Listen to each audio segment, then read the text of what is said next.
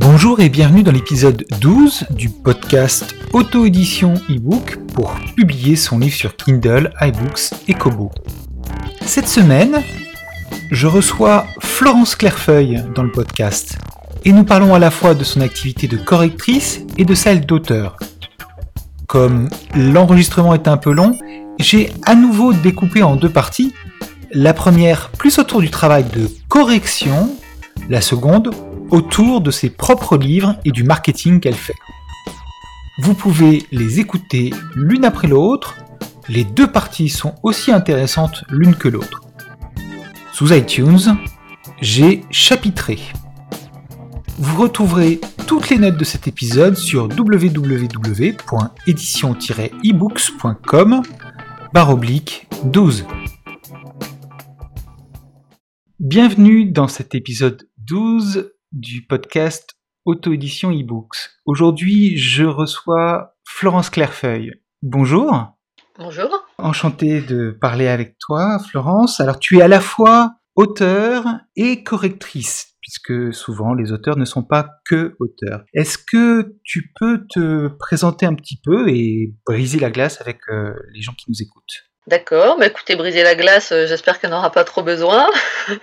Maintenant, pour ce qui est de me présenter, alors en tant qu'auteur, euh, bon, je vais dire que l'écriture a toujours été un peu mon, mode d'expression euh, naturel, même si professionnellement, je me suis d'abord orientée vers un métier plutôt scientifique, puisque j'étais analyste programmeur à l'origine, donc ce qui n'était pas tout à fait, tout à fait dans l'écriture. mais c'est vrai que c'est quelque chose qui m'a toujours, euh, qui m'a toujours accompagné. Et puis euh, j'ai commencé euh, vraiment à, à, mener à terme des projets d'écriture il y a, il y a 10-15 ans à peu près, puisque mes premiers écrits auto-publiés remontent à 2002. donc à l'époque c'était en papier forcément. donc voilà pour le côté auteur. Ensuite donc euh, j'ai changé une, première fois euh, de, vie professionnelle pour euh, partir comme administrateur avec des ONG, donc en mission humanitaire un peu partout à l'étranger. en parallèle, j'ai eu des enfants, donc les enfants au départ ils ont suivi dans les missions et puis il arrive un moment où ça devient compliqué, déjà parce qu'ils n'ont plus envie et puis parce que pour leur, leur scolarité c'est beaucoup plus compliqué aussi. Donc retour en France plus ou moins définitif, en tout cas pour l'instant. Et donc c'est là, à ce moment-là, que euh, j'ai commencé euh, ma nouvelle vie professionnelle euh, d'écrivain public, biographe, correctrice. Voilà. Donc ça, ça date de 2009. Écrivain public, biographe, correctrice. Tu faisais pas encore de l'auto-édition papier ou électronique? Alors j'avais déjà fait un peu d'auto-édition papier puisque euh, voilà, j'ai commencé en 2002. Après auto-édition électronique à ce moment-là, non pas encore. Euh, donc quand j'ai commencé cette activité d'écrivain public, donc c'est un petit peu fourre-tout. Euh, moi je me suis spécialisée assez rapidement dans deux trois directions, donc l'écriture de biographie. la transcription d'entretien au départ et puis la correction. Donc quand je me suis lancée dans la correction, euh, bon, en fait, j'avais un blog pour mon activité d'écrivain public, donc j'ai un peu euh, regardé sur le net, j'ai vu qu'il y avait beaucoup de, bah, de blogueurs qui sortaient des, livres électroniques justement. Euh, bon, j'en ai téléchargé, j'en ai acheté, j'ai bon, j'ai rapidement vu qu'il y avait beaucoup de besoins de correction dans ce domaine-là. Donc j'ai commencé à démarcher des blogueurs susceptibles d'être intéressés par mes services de correctrice. D'accord. Alors on, va se concentrer un petit peu sur euh, ton travail euh, de correctrice, même si on reviendra un petit peu sur euh, après sur les, livres que tu écris. Aujourd'hui, tu fais quel type de correction? Tu fais de la lecture bêta, de, de la correction orthotypographique quel est le Est-ce que tu adaptes un petit peu euh, l'étendue de tes prestations et de ton travail? Alors je fais effectivement euh, plusieurs choses. Euh, ce qui m'occupe le plus, c'est vraiment la correction orthotypographique. donc dans ces cas-là, j'interviens après les bêta-lecteurs, après les premiers relecteurs. donc une fois que l'histoire elle est vraiment figée et construite, on se dit le contenu ne va pas changer et c'est vraiment euh, sur, euh, on va dire, le toilettage et la mise en forme que, que j'interviens. c'est là que tu interviens le plus. Mais est-ce que tu interviens aussi en, lecture bêta ou Ça, ça m'arrive. Je le fais moins pour deux raisons. D'abord parce que j'aime moins ça. je suis et puis je sais que je suis moins bonne dans, dans ce domaine-là. Quoi. Moi, je suis plus, enfin, je suis un peu pointilleuse. Donc c'est vrai que pour ce qui est correction, ça va très bien. Après, pour la bêta lecture, ça demande une autre, euh, une autre vision des choses, une vision plus globale. Euh, donc, c'est, c'est, pas le même travail. Euh, voilà, donc je m'oriente plus, moi, vraiment sur la, toute dernière correction avant publication. D'accord. Est-ce qu'il y a comme ça une adéquation entre le sujet aussi? Et ce que tu fais toi comme travail Parce que J'imagine que quand tu parles de correction, tu parles beaucoup de correction aussi de livres de fiction. Oui. Donc est-ce qu'il y a des genres, toi, qui te plaisent plus que d'autres? Ah ben, Forcément, en termes de lecture euh, personnelle, il y a, il y a, des, y a des, des, sujets, des styles qui, qui m'intéressent plus. Après, pour la correction, euh, ça n'a pas, enfin, ça n'a pas tellement d'importance. Euh, euh et puis honnêtement, euh, quelque part, je trouve ça sympa aussi, justement, de, euh, bah, de lire autre chose que ce que je lirais pour mon plaisir personnel parce que ça me permet, ça m'oblige quelque part à, aller euh, fureter dans des zones qui ne me sont pas familières. Et, du coup, ben, parfois, ça m'incite après, effectivement, à aller euh, voir dans ces domaines-là. Donc, euh, je ne me limite pas, euh, je peux faire de tout, de, de, la science-fiction, de la poésie, bon, c'est plus compliqué, mais parce qu'il y a vraiment des, des, Chaque personne a vraiment son, son caractère et ses façons de faire. Euh, mais je peux faire du guide pratique, euh, des, de l'autobiographie, enfin vraiment euh, de, du policier, euh, de la romance. c'est pas ce que je préfère, mais j'en fais aussi. Donc ça peut être un peu, un peu tout, effectivement. De ce côté-là, il n'y a pas trop de soucis. D'accord. Bon, il faut que ça reste en français quand même. oui. Tu, tu, te retrouves dans une situation aujourd'hui où tu as eu as beaucoup de travail. Est-ce que tu, te, tu es forcé de entre guillemets, choisir tes clients, faire une petite sélection euh, Non, je ne suis pas forcée, mais euh, éventuellement ça peut m'arriver. Euh, enfin, notamment si j'ai euh, si j'ai quelqu'un euh, qui est vraiment euh, un client fidèle, voilà, qui a qui a un besoin urgent. c'est clair que même si j'ai quelqu'un d'autre qui qui me contacte à ce moment-là, ben, je vais privilégier mon mon client habituel, on va dire. Voilà, donc c'est dans ce sens-là où je peux, euh, euh, je vais pas, euh, ou si vraiment quelque chose, enfin ça ne m'est jamais arrivé, mais si vraiment un texte ne me tente absolument pas, je vais le refuser. mais par contre, oui, je vais m'organiser, organiser mon, mon planning, on va dire. Est-ce que tu as déjà bien préparé ton, ton, organisé ton activité en ayant par exemple un contrat parce que je sais qu'il y, a, enfin, je vois assez souvent des auteurs qui parlent de la crainte de voir leur manuscrit voler, euh, des choses comme ça. D'accord. Euh... Ça, c'est vraiment, euh, quand on travaille avec quelqu'un qui est professionnel, évidemment, ça ne peut pas arriver. Non, non, non, oui, c'est effectivement. Alors, le contrat, euh, oui, j'en ai un. Après, j'avoue que je ne le transmets pas, enfin, il n'est pas signé systématiquement parce qu'en fait, souvent, les, les, relations se font sont de manière assez facile en confiance. Enfin, jusqu'à présent, j'ai jamais eu justement d'auteur qui m'exprime cette crainte-là. Alors, je pense que ceux qui l'ont, euh, ils évitent carrément les correcteurs, enfin, je sais pas, ou alors ils s'adressent à des gens qu'ils connaissent vraiment euh, de façon personnelle. Mais euh, oui, oui, c'est clair que le, contrat, il existe. Bon, il n'est pas toujours formalisé parce que voilà, il n'y en a pas forcément besoin. Bon, après, moi, je, enfin, il n'y en a pas forcément besoin. Je veux dire, je, j'ai ma propre déontologie. Moi, je sais que je ne vais divulguer à personne les textes sur lesquels je travaille. Oui, ben, euh, quand je parle de contrat, il y a bien évidemment le contrat écrit signé, mais il y a aussi le contrat qu'on forme avec quelqu'un en discutant avec lui de euh, tout un ensemble de choses, à la fois euh, les questions de propriété évidemment, mais aussi à quel moment on doit être payé, par rapport à quel travail, jusqu'à quel, quelle est l'étendue du travail que toi tu fais, etc. etc. C'est aussi un contrat, même si on ne l'écrit pas. Oui, oui, alors bon, après, de, manière générale, moi, je, je ne. Par principe, euh, je fais confiance aux gens.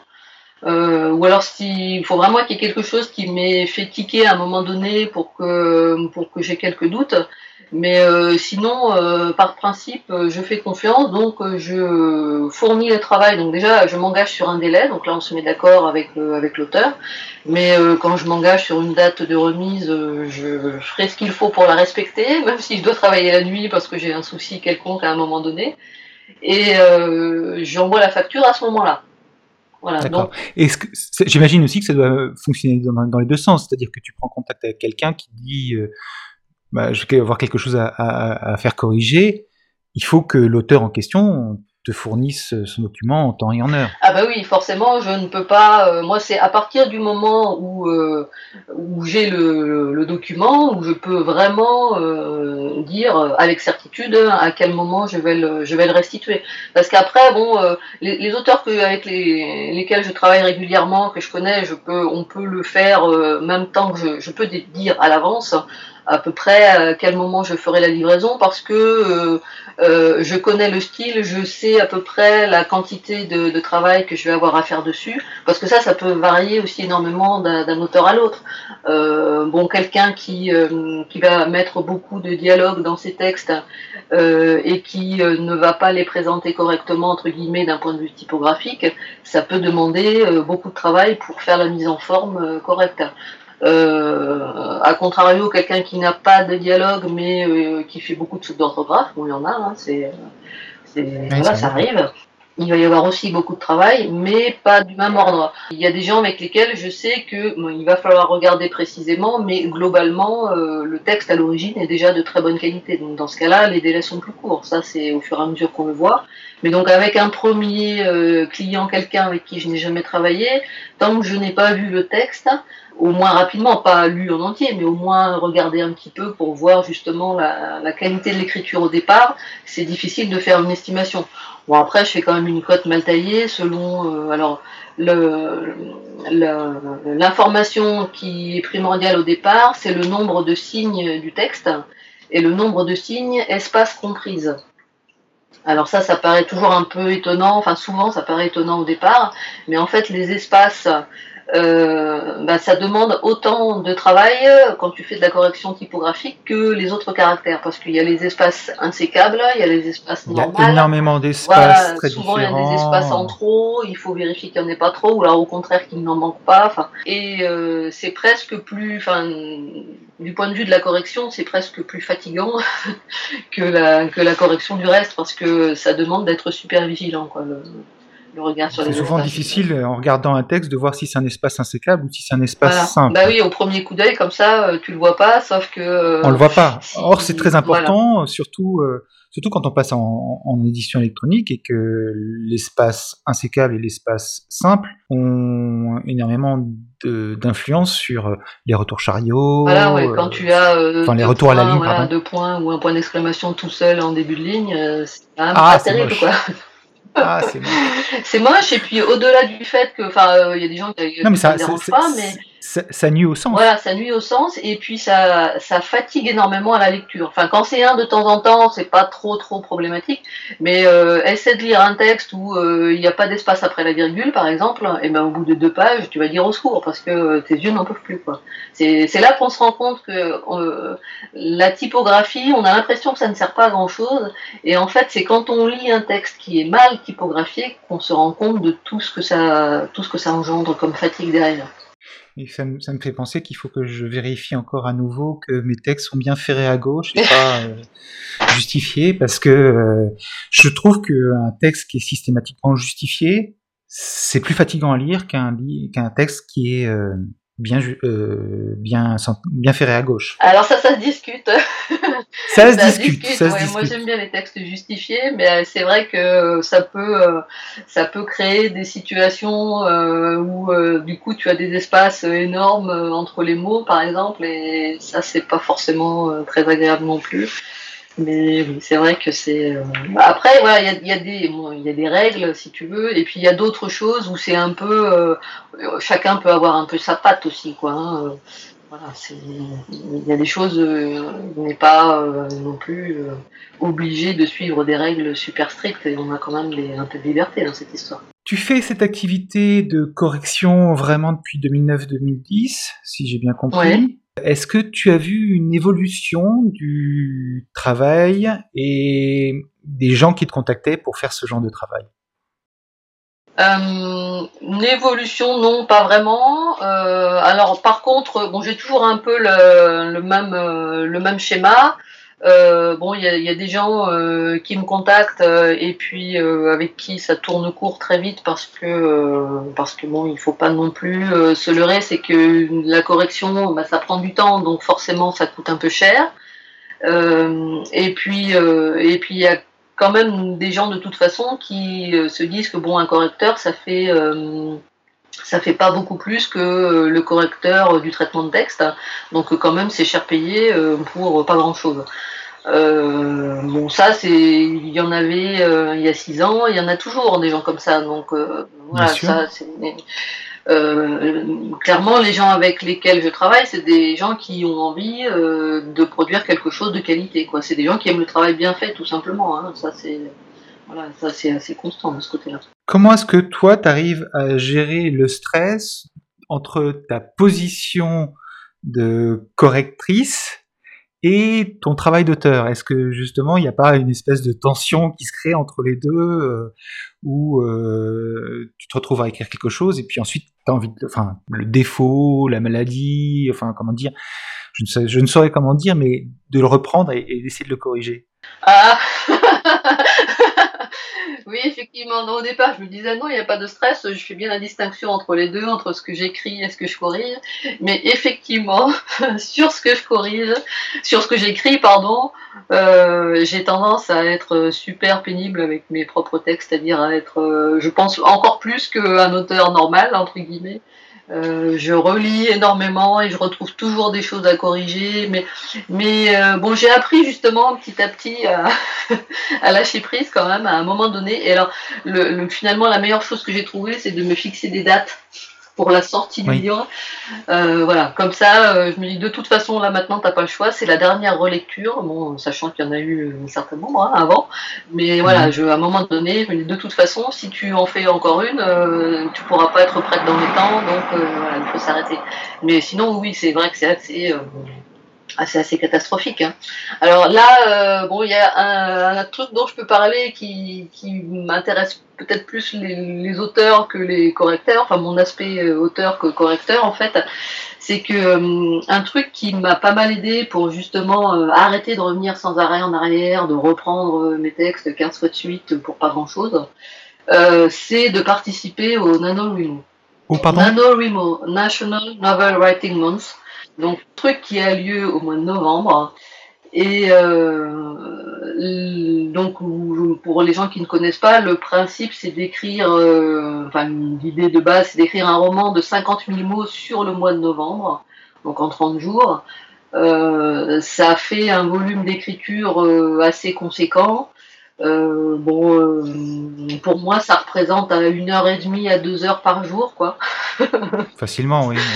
Voilà, et, de fait, euh, bah, pour arriver à produire ça, j'étais bien obligé de ne pas trop regarder ce que j'avais déjà fait. Oui, ce que disent les auteurs américains qui participent au NaNoWriMo, c'est souvent qu'à la fin, ce qu'ils ont, c'est c'est plus du gloubi-boulga qu'autre chose. Eh ben, euh, ça c'est très variable. Hein. Moi, je euh, là-dessus, je suis pas d'accord. non, non, euh, ça, demande. Bon, évidemment, ça demande à être retravaillé. Ça, c'est. Oui, ça toujours. c'est assez flagrant parce que parce qu'effectivement, enfin donc, moi je l'ai fait deux fois là, en 2013 et 2014. Bravo. Hein. Bravo parce que moi. J'en avais entendu parler en 2012 et puis bon, ça m'avait un peu titillé, mais je me sentais pas encore prête à le faire. Enfin, ça me paraissait trop énorme comme, euh, comme défi. Et puis en 2013, je me suis dit, bon, allez, là, je me, je me lance.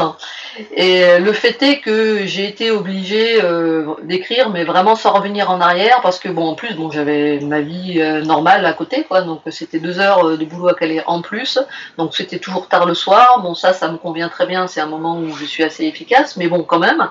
Donc je ne pouvais pas du tout revenir en arrière. Donc le fait est que euh, quand j'ai relu euh, euh, le premier jet après coup, il y avait quand même des incohérences assez flagrantes, quoi. Mhm. Voilà, donc ça a demandé, c'est un texte qui a demandé plus de, de travail, de retravail après qu'un texte que j'aurais écrit auparavant. Mais en tout cas, ça m'a appris justement à ne pas sans arrêt recorriger. Lâcher prise un peu pour vraiment se concentrer sur l'écriture uniquement. Pour, euh, pour les Français qui parlent en nombre de pages et non pas en nombre de mots, euh, 50 000 mots, ça fait environ 140 pages, quelque chose comme ça. Mais ça dépend de ta mise en page. oui, ça dépend forcément de la mise en page, mais on, je, crois qu'en euh, France, on considère qu'il y a 350 mots par... 350 euh, mots par page environ, entre 350 et 500 quoi. Ouais. Bah écoute. Euh, ça fait donc de 100 à 150 pages. Oui, voire un peu plus. Euh, euh, moi, je compterais plutôt dans les 200, 250, mais ouais. Bah, le fait est que. Parce que du coup, je me suis mise effectivement à regarder, moi, en nombre de mots, un peu ce que ça donne dans mes bouquins. Et puis, et puis c'est vrai que pour 50, 55 000 mots, en général, j'ai pas loin de 300 pages. Bon, après, j'ai peut-être une une mise en page. Là, je parle de livres de formatage papier. Hein, oui, bien sûr, évidemment. À 5, puisque en numérique, ça n'a plus trop de sens. Mais euh, bon, après, j'ai des, souvent des chapitres qui sont relativement courts, une dizaine de pages, donc ça permet de. Enfin, voilà, c'est assez aéré comme présentation, mais ça tourne plutôt dans les 250 pages quand même. Oui, tu parlais, tu parlais de délai. Oui. pour, un, pour un roman d'environ 200 pages, ça, te prend combien de temps pour faire une correction? Parce que c'est aussi un paramètre à prendre en compte quand on travaille euh, sur les dernières phases après, les, sur les dernières phases avant l'édition, avant la publication.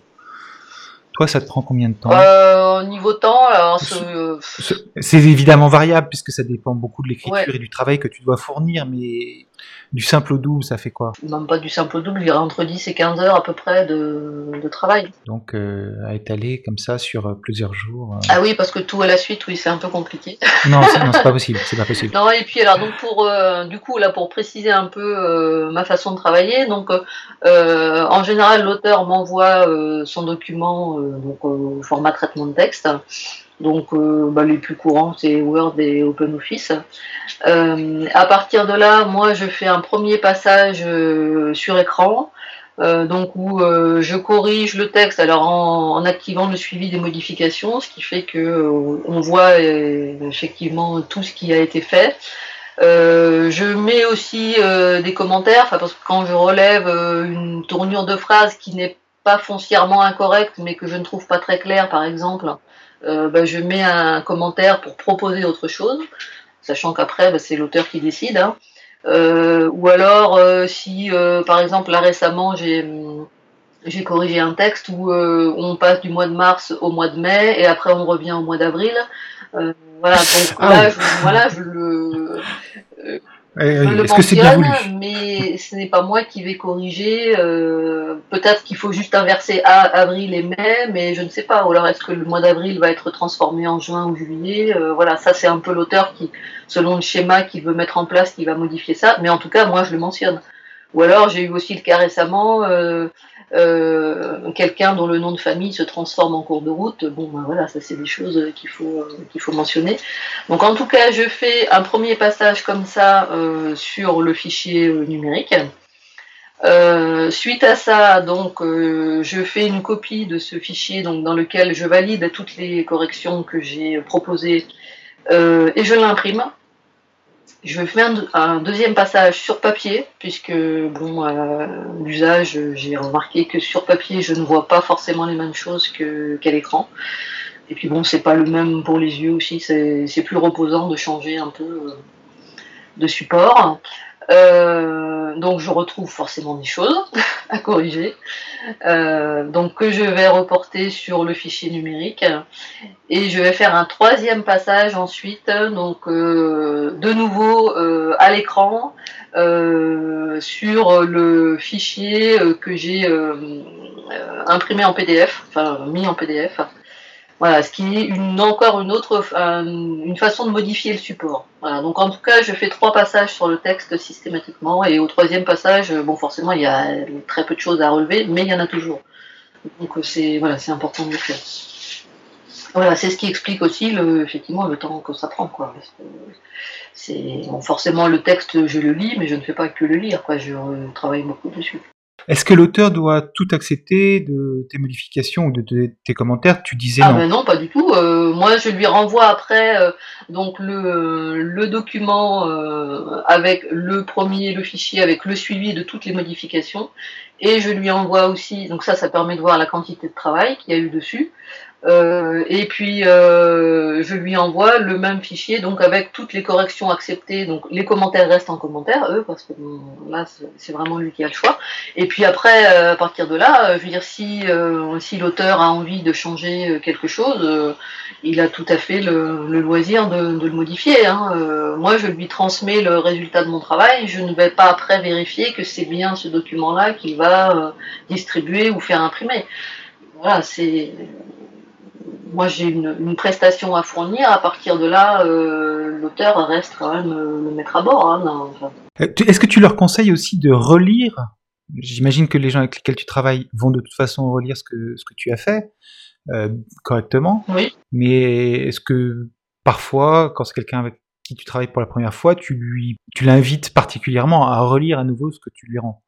Euh, non, j'avoue que je ne le fais pas systématiquement euh, parce que euh, parce que enfin pour moi ça va tellement de soi enfin ou enfin et en même temps il peut y avoir deux, deux positions. Soit soit la personne a envie de se rendre compte du travail qui a été fait ou a des doutes éventuellement même sur ce que j'ai pu faire donc ça peut arriver hein, et dans ce cas va relire vraiment avec précision tout ce que j'ai fait. Ou alors au contraire on peut avoir des gens qui me font confiance à 200% et se disent j'ai une rien touché du tout.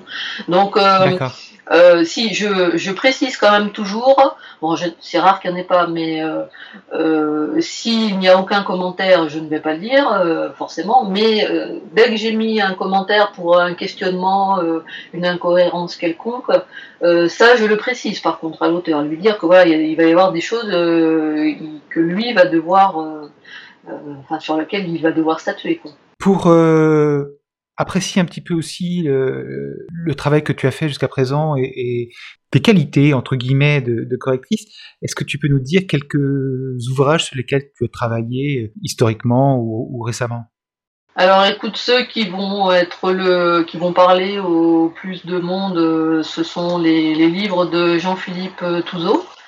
Euh, donc euh, bah, les plus connus, c'est toute la série euh, La femme sans peur. Donc j'ai travaillé sur les cinq qui sont parus. je ne devrais pas tarder à avoir le sixième. c'est un appel du prévu. Non, non, il m'a prévenu. c'est prévu pour le mois prochain. D'accord. Euh, donc j'ai travaillé aussi sur les deux premiers épisodes euh, des Trois Extases. Donc, ça... Ah, donc il fait, il fait en même temps euh, deux séries. Voilà. Il continue La Femme sans peur et il lance les Trois Extases. Oui, oui, c'est un, un auteur très prolifique. oui, mais c'est un, auteur commercial qui a bien compris qu'il fallait être commercial pour vendre. Ah non, puis bon, je veux dire, il, fait, il se débrouille aussi pour que ses produits soient des produits de qualité parce que bon. Ah, mais c'est pas la quantité qui oui, c'est parce qu'on fournit en continu. Voilà. Oui, donc euh, bon après, euh, voilà, Jean-Philippe, je le connais depuis un certain temps, euh, puisque j'avais travaillé sur des textes antérieurs quand il les publiait sur son blog, plus des, des, histoires un peu plus courtes. donc on va dire, en tout cas, c'est mon client le plus fidèle et le plus régulier et l'un des plus anciens aussi. Voilà, donc bon, c'est bon, je pense que dans le, le milieu, on va dire, de l'auto-édition, tout le monde le connaît plus ou moins maintenant. Maintenant, on va retourner sur euh, ton, profil auteur. D'accord. Tu as, déjà publié plusieurs euh, livres, voilà, euh, des récits, des romans. Ouais. Parce qu'il y avait, y avait aussi le fait que tu avais fait des récits dans lesquels il y avait à la fois du texte et des images, des illustrations, des choses comme ça. Et, et des romans. Les derniers romans que tu as publiés, tu es parti dans une série. Oui, euh, bah là c'est un peu, euh, c'est un peu Jean-Philippe euh, qui est bon pas complètement à l'origine de l'histoire, mais bon il faut dire aussi que donc comme depuis qu'il est en France, on n'habite pas très loin l'un de l'autre, donc bon on se voit assez régulièrement et c'est lui qui m'avait un peu incité. Pour moi l'idée de la série c'était pas du tout dans mon dans mon imaginaire du moment et puis et puis en fait, euh, donc c'est quand j'ai commencé ce texte-là, le, donc qui s'appelle le, chat du jeu de quilles. Au départ, euh, j'étais vraiment partie pour faire un seul tome. Et puis, euh, et puis c'est finalement euh, en déroulant l'histoire, euh, parce que moi je suis pas non, alors autant pour ce qui est de la correction, je peux être super organisée et, et très planificatrice, autant pour ce qui est de l'écriture, c'est pas du tout mon style. donc je vais plus, je me laisse un peu porter par par l'histoire, par les par les personnages et puis bon par euh, voilà par l'inspiration du moment. Mhm, mhm. Et c'est comme ça que euh, bon ce premier tome, je me suis dit ben non un tome ça va pas suffire, enfin ou alors il sera très gros et puis bon moi j'aime pas les livres trop gros donc j'ai voulu, je me suis dit bon j'ai coupé en deux. Et puis ouais, il fait quand même 300 pages le premier tome. Ouais, oui mais bon c'est pas très gros. non. Et puis euh, je me suis lancée dans le deuxième et là je me suis encore dit non il y aura pas assez. Il pas... Et puis bon après je me suis dit non trois quand même il faut que j'arrête. Euh, enfin pour moi euh, ça me paraissait inimaginable de faire plus et puis en tant que lecteur aussi bon là ça va peut-être pas plaire à Jean-Philippe ce que je dis mais j'aime pas les séries trop longues. Enfin, au bout d'un moment, je me fatigue un peu. Donc, euh, voilà. Puis, ça me, 3, ça me paraissait bien comme, euh, comme euh, nombre. voilà, ça me permettait de faire un truc suffisamment long, mais sans être interminable. Et puis, ça correspondait bien, finalement, à ce que j'avais à raconter dans, dans, cette histoire. Donc, voilà, le premier tome est paru au mois de juin 2014, le deuxième au mois de décembre, et puis donc le troisième, là, il va apparaître début juin donc d'ici une dizaine de jours. C'est un très bon rythme que de réussir à publier un roman à peu près tous les six mois. Bravo. Eh bien, euh, j'aimerais que ça dure. non, mais c'est bien. Oui, oui, non, mais euh, oui, c'est assez tu, sais, tu sais, tu sais maintenant que tu peux le faire. Oui, voilà, c'est ça. Donc, ça a été le. Au départ, c'était pas gagné. Euh, mais là encore, c'est effectivement le NaNoWriMo qui m'a bien aidé là-dessus. C'est ce que j'allais dire, oui. Et qui m'a permis de, sans doute, de prendre la, bah, la confiance qui me manquait et puis de te débloquer. Et puis euh. ça a changé un peu ma façon de travailler quand même aussi. Justement, je, ça m'a permis de, de, lâcher prise plus facilement et de laisser plus facilement euh, l'histoire avancer sans trop me prendre la tête sur il faut que ce soit écrit vraiment euh, euh, nickel, enfin vraiment comme tu veux que ce soit à la fin. voilà, maintenant je sais que de toute façon après il faudra retravailler. Enfin, c'est une donnée que j'ai réussi à me mettre dans le crâne. Donc c'est normal que tout ne soit pas bon dès la première fois. Donc on va pas se prendre la tête pour ça. Hein. et on verra plus tard. Quand tu as sorti le deuxième tome du chat du jeu de quilles, est-ce que ça a eu un impact sur euh, les ventes du premier? Oui, oui, ça a relancé euh, les ventes du premier. Euh, globalement, bon, moi, j'ai pas, enfin, j'ai un réseau qui, qui, se construit petit à petit, mais qui ne faisait pas des milliers de personnes non plus. Donc, le premier tome, il a, il s'est bien vendu, on va dire, pendant trois mois. Euh, enfin, quand je dis bien vendu, c'est euh, aller aux alentours de 5 ventes par jour, quoi, à peu près. Hein. Pour moi, c'était pas mal déjà. C'est bien. c'est bien. Et, euh, et, au bout de 3 mois, ça s'est vraiment cassé la figure. donc, bon, je me suis dit, bah, ma foi, 3 mois, c'était déjà pas mal. Et en fait, quand le deuxième est ressorti, enfin, est sorti tout court, euh, ça a manifestement incité des gens, oui, à se tourner vers le premier. Et depuis, donc le, le deuxième est sorti euh, donc au mois de décembre, hein, donc ça va faire euh, bientôt, enfin ça fait cinq mois. Et en fait, depuis cinq mois, bah, ils oscillent tous les deux, ils sont à peu près au même niveau. Enfin, quoique dernièrement, là, le premier tome est même remonté un peu mieux classé que le deuxième. Euh, mais bon, ils oscillent entre, entre la 500e et la 1500e place à peu près euh, du, classement sur Kindle. Donc le, pour le troisième, tu t'attends à avoir aussi un, petit, coup de pouce euh, aux autres. Mais c'est bien, ça, ça, permet aussi de, de, durer. En fait, c'est, oui, oui, c'est clair. C'est voilà, et puis bon, cette, cette, trilogie, c'est le, on va dire, c'est le premier, euh, c'est, ce sont les premiers livres que je publie, on va dire sérieusement en numérique parce que j'en ai d'autres qui sont sur euh, Amazon. Donc euh, j'ai publié un peu enfin au départ c'était vraiment un peu pour voir euh, comprendre le, mode de fonctionnement on va dire. J'ai deux recueils de nouvelles comme ça donc qui au départ ont été publiés en papier vraiment pensés pour le papier. Et puis bon finalement je les ai mis sur Kindle pour voilà parce que c'était facile parce que mais sans faire de promotion dessus et puis sans voilà sans sans faire grand chose pour qu'ils se vendent euh, j'ai fait aussi deux petits textes de science-fiction. Alors oui, sont que en numérique parce que bon, c'était, ils sont beaucoup plus courts et puis bon, euh, euh, par rapport au lectorat que je pouvais avoir pour les livres papier, je savais que c'était des sujets qui ne m'intéresseraient pas. Et du coup, bah, ces autres livres-là, ils sont aussi relancés par le succès du chat. Bon, pas, pas au même niveau parce que euh, oui, ce sont des styles différents, ce sont des histoires différentes. Mais en tout cas, euh, bon, j'ai régulièrement euh, des ventes qui arrivent dessus, plus régulièrement qu'avant. C'est bien. Tu, en fait, tu développes ton lectorat, une espèce de, groupe de personnes qui apprécient ce que tu écris. oui, voilà, je pense Après, ils vont pas, ils vont pas forcément tout acheter de ce que tu écris, mais ils seront quand même plus enclins à le faire que si c'était à chaque fois la découverte d'un auteur et, d'un nouveau, d'un nouvel univers. Oui, oui, c'est clair. Enfin, je veux dire, euh, moi en tant qu'auteur, euh, c'est pareil, quoi. Un auteur que, dont j'ai apprécié un livre, bah, j'ai tendance à en essayer un deuxième. Si le deuxième m'a plu aussi, ben, je vais euh, rajouter un troisième. Et puis il arrive un moment où, de toute façon, j'achète. Voilà, exactement. Il y, a un moment où ça, devient, voilà, ça peut être n'importe quoi. Bon, cela dit, c'est vrai. 99 ou 3,99€ pour un livre. Oui, là, on n'hésite pas, trop. Hein. Sur ton blog, tu parlais. Peut-être sur Facebook, je sais plus, mais tu parlais de quelque chose qui s'était passé le 19 avril.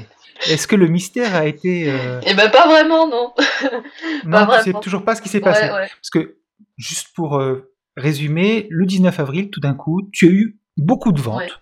Euh, de manière étonnante, euh, beaucoup plus de ventes que d'habitude, une quarantaine de ventes sur une seule journée, alors que tu étais plutôt euh, sur un rythme, comme tu évoquais, de 5 à 10. Voilà. Et là, tout à coup. Est-ce que tu es abonné aux offres Kindle quotidiennes? L'offre est claire? Oui, l'offre est claire.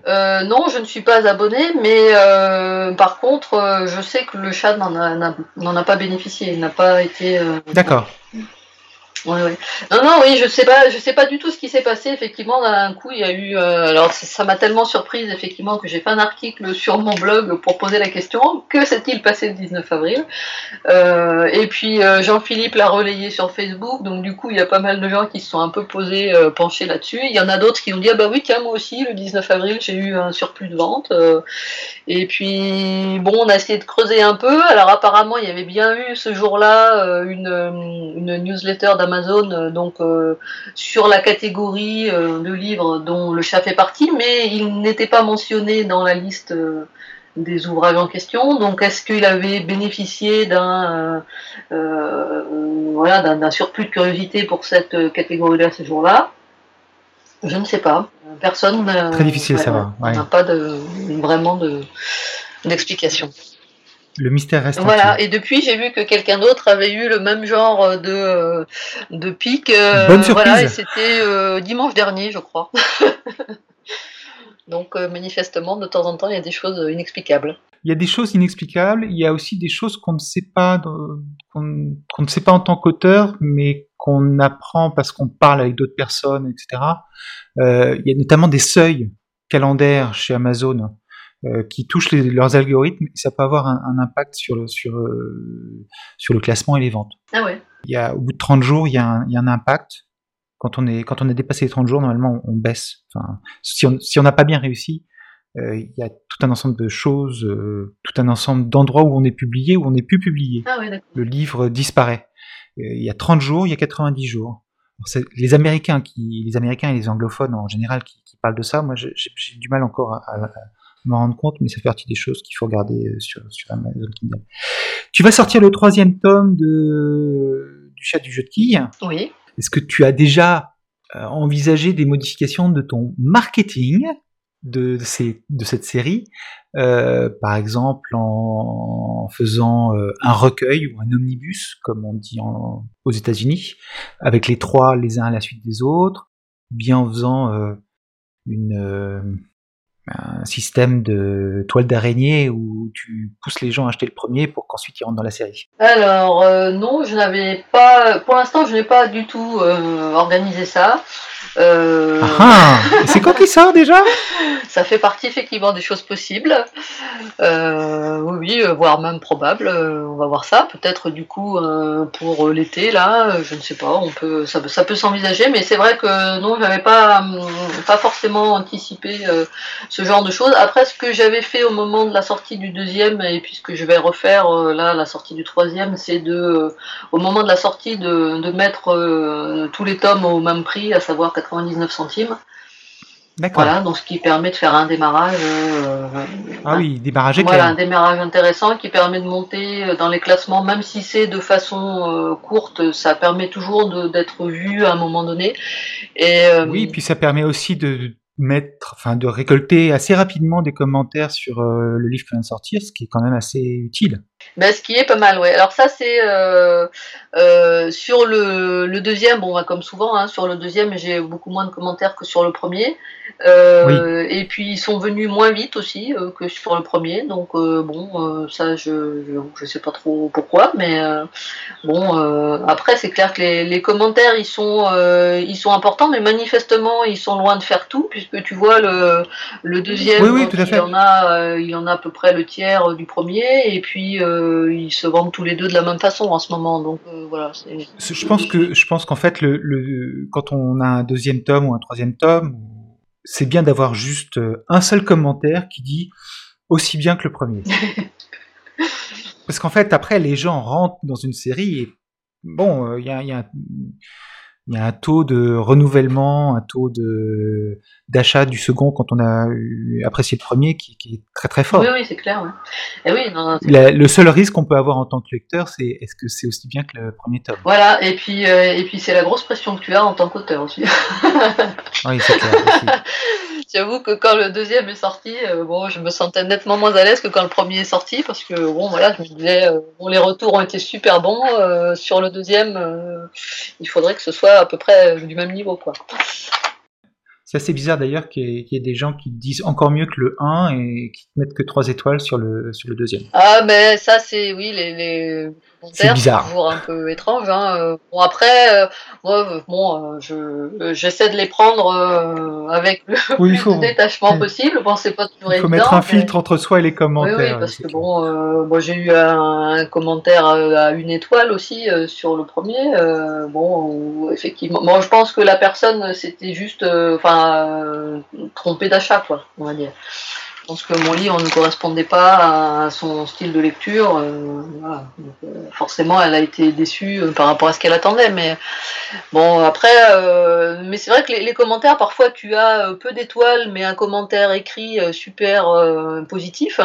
Et, à l'inverse, des fois, tu as 5 étoiles, et puis quand tu vois le commentaire qui est mis avec, tu te dis, bon, je suis même pas sûr que la personne l'ait lu en entier, quoi. Donc, bon comme tu vas le sortir bientôt, est-ce que tu as pensé à faire une, euh, précommande chez, chez, Kindle? Parce qu'ils sont publiés que sur Kindle pour le moment. Oui, bah alors je les je l'ai fait en papier aussi, mais en papier à l'ancienne, on va dire. C'est-à-dire que je travaille avec un imprimeur, euh, voilà, et puis que je les distribue euh, moi. Euh, bon, en fait, c'est très honnêtement, je, je serais bien, je me serais bien focalisé juste sur le numérique, sauf que bon bah dans la vie réelle, voilà, j'ai des gens autour de moi qui qui sont habitués à mes livres papier et qui voulaient que du papier, que voilà, donc j'ai continué, mais c'est vrai que je me fais pas vraiment le forcing pour les distribuer euh, en papier. D'accord. Et donc la, précommande, comme tu vas sortir le, le tome 3, oui. tu as prévu de faire une précommande euh, Parce que maintenant tu peux faire des précommandes. Ouais, j'ai vu passer ça. Euh, j'avoue que j'avais j'ai pas eu le temps de me poser, de me pencher sur la question et de voir vraiment comment ça fonctionnait et ce que ça peut éventuellement apporter ou pas. Donc là, non, j'avoue que j'ai pas prévu la précommande. Bah, l'avantage. Alors, le, le, le risque avec la précommande, c'est si tu ne fournis pas bien une version finale dans les temps. Réseau n'est pas content du tout. D'accord, mais dans les temps, c'est quoi? C'est la date euh, euh, C'est, je crois, dix jours avant la date de sortie. D'accord. Euh, tu peux fournir, enfin, quand tu t'inscris en précommande, il faut que tu fournisses une épreuve. Et puis, dix jours au plus tard avant la sortie, il faut que tu aies fourni une version finale. Donc ça, c'est le risque. Et si tu le fais pas, euh, ils sont pas contents du tout et ils suspendent pas ton compte, mais tu n'as plus accès aux précommandes pendant très longtemps. D'accord. Bon, bah, donc, de, toute façon, là, c'est clair. Euh, pour le troisième, c'est trop juste. C'est trop juste. Ce qu'il y a par contre comme avantage, c'est que tu as bah, déjà as accès à une catégorie en particulier, qui est la catégorie des précommandes, et qu'il y a des gens qui regardent les précommandes. Ah, pour le classement, tu veux dire. Et ça rentre aussi dans les classements. Donc tu as déjà un peu plus de visibilité avant même que tu ne fasses ton lancement, que tu ne parles beaucoup de ton livre parce qu'il est disponible. Et en plus, euh, ça joue dans les classements. Et puis par rapport aux gens qui t'ont déjà lu, c'est aussi un bon moyen de bah, leur donner quelque chose parce que tu peux faire le prix de ta précommande peut être différent du prix de lancement. D'accord. Alors là, à ce niveau-là, euh, donc moi, je, enfin donc je, de toute façon, ça reste, ça reste à affiner, ça reste à réfléchir. Hein, Au niveau du, du, lancement, donc moi, comme je te disais, là, je mets le livre de toute façon à 99 centimes, donc pour tout le monde. Et puis alors après, pas moins pour, les, euh, pour les gens qui euh, qui ont déjà lu et qui se sont inscrits à la newsletter, eux, ils ont droit à un extrait. Euh, je leur ai déjà envoyé un extrait là, euh, donc cette semaine, euh, en avance. Donc ils ont les. et puis bon, je fais pas un extrait de 5 lignes. Hein. Bien sûr.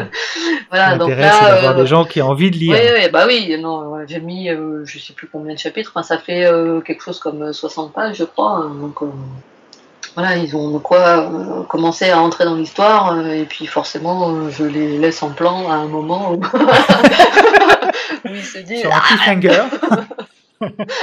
au secours, au secours, je le veux. Voilà. Bah, c'est aussi pour eux.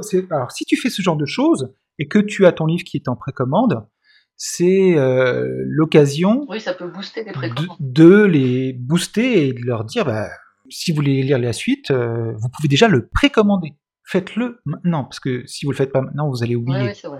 Bon, bah écoute, merci beaucoup. Oh, je vais recommencer. Merci beaucoup, Florence.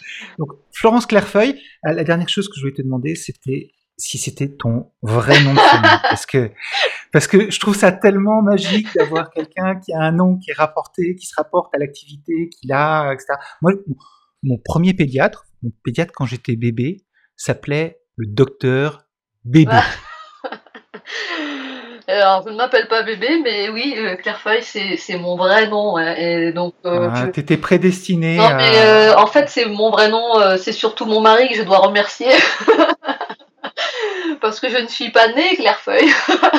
ouais, bah justement, tu t'es construite et t'as choisi inconsciemment. Non, ah non, non, j'ai même publié mes premiers livres donc avec mon, mon nom de jeune fille donc, qui était Blanchet, donc euh, voilà, c'est pas tout à fait euh, la même chose.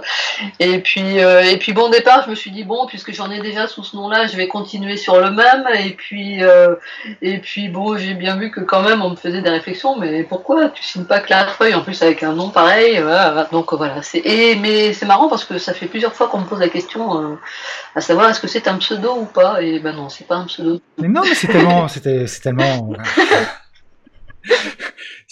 voilà, c'est beau quoi. Euh, bah, écoute, merci beaucoup. Donc je rappelle que tu sors le troisième tome du chat du jeu de qui euh, début juin. Je vais bien évidemment mettre un lien euh, vers toutes les informations que tu nous as données, ton blog, ta démarche, les entretiens que tu as déjà vus dans les, la page qui présente le podcast. Je te remercie encore une fois. Et eh bien avec plaisir. Et puis j'espère qu'on aura l'occasion de rediscuter d'une autre série ou de parler d'autres projets plus tard. Avec plaisir. Merci. Au, revoir.